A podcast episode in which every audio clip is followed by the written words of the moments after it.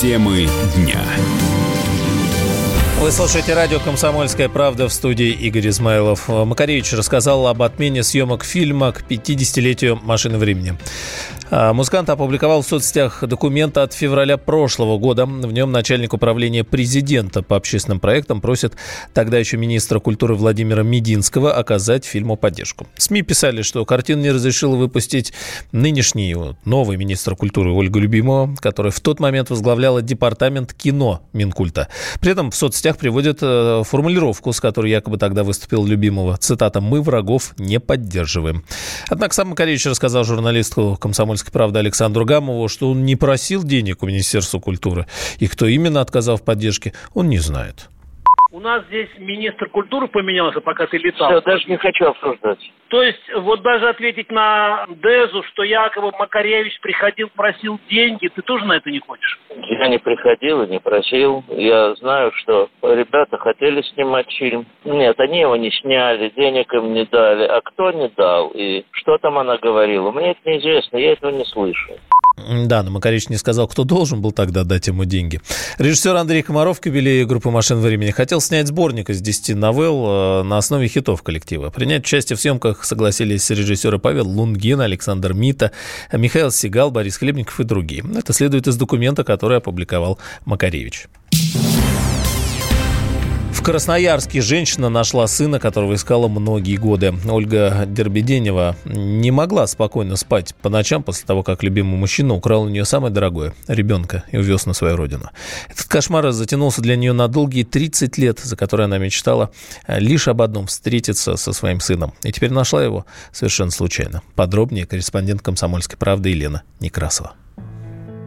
Она большеглазая русская хохотушка с рыжими веснушками. Он высокий парень с Кавказа. Когда они встретились в далеком 1987-м, 19-летней Ольге Дербеневой показалось, что она нашла в Валидине Керимове свою половинку. Работала на хлебозаводе, и вот мы там увиделись с этим Маликом. Он тоже работал на хлебозаводе, видимо, он освободился. Так вот, вот у нас все закрутилось, завертелось.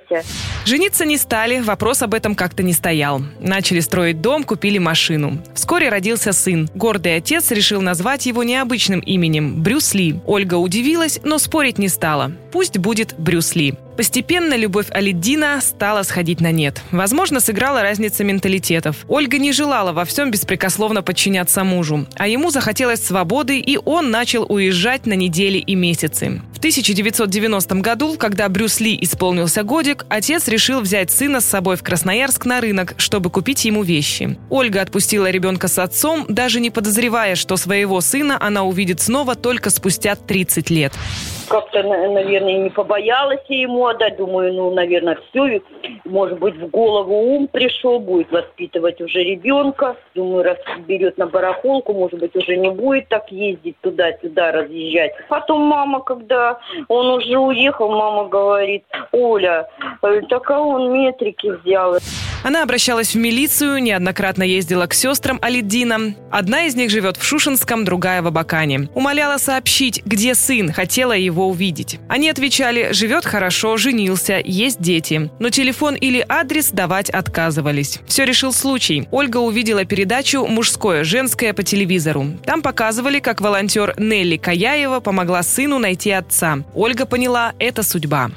И как вообще все получилось? Я написала тетя Нелли, я говорю, тетя Нелли, я вас видела передачу, вы помогли парню найти отца. Тетя Неля говорит, хорошо, я вам помогу. Ну, вот это волонтер. Волонтеры сделали, казалось бы, невозможное. Они сумели найти мужчину, которому родственники изменили имя. Теперь он Бахтияр. Волонтеры сделали, казалось бы, невозможное. Они сумели найти мужчину, которому родственники изменили имя. Теперь он Бахтияр. Бахтияр Алидинов. Сколько себя помнит, он жил с бабушкой. Когда отец привез его в Азербайджан, то отдал на воспитание своей пожилой матери. А потом исчез. Оказалось, снова сел в тюрьму. Бабушка никогда плохого слова о матери внуку не говорила. Однако всю жизнь боялась, что он может уехать в Россию, когда вырастет. Поэтому просто сказала, что Ольга погибла, попала под поезд. Фотографии, где он кроха на руках у мамы, бабушка порвала все, кроме одной. И ту спрятала у соседки, чтобы мальчик не увидел. Когда волонтеры нашли Бахтияра, он поначалу не поверил, что Ольга жива. И вот в телестудии программы «Мужское-женское» они встретились. Бахтияр узнал, что у него есть младший брат и сестренка. Спустя десятки лет семья воссоединилась, и Бахтияр позвал родных к себе в гости в Азербайджан. Елена Некрасова, Елена Серебровская, Дмитрий Золотоверх, радио «Комсомольская правда», Красноярск.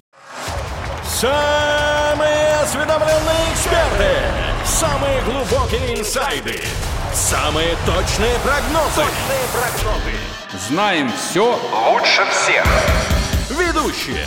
Неудержимый Мардан и прекрасная Надана Фридрихсон. Первая радиогостинная «Вечерний диван» на радио «Комсомольская правда». Два часа горячего эфира ежедневно по будням в 6 вечера по Москве.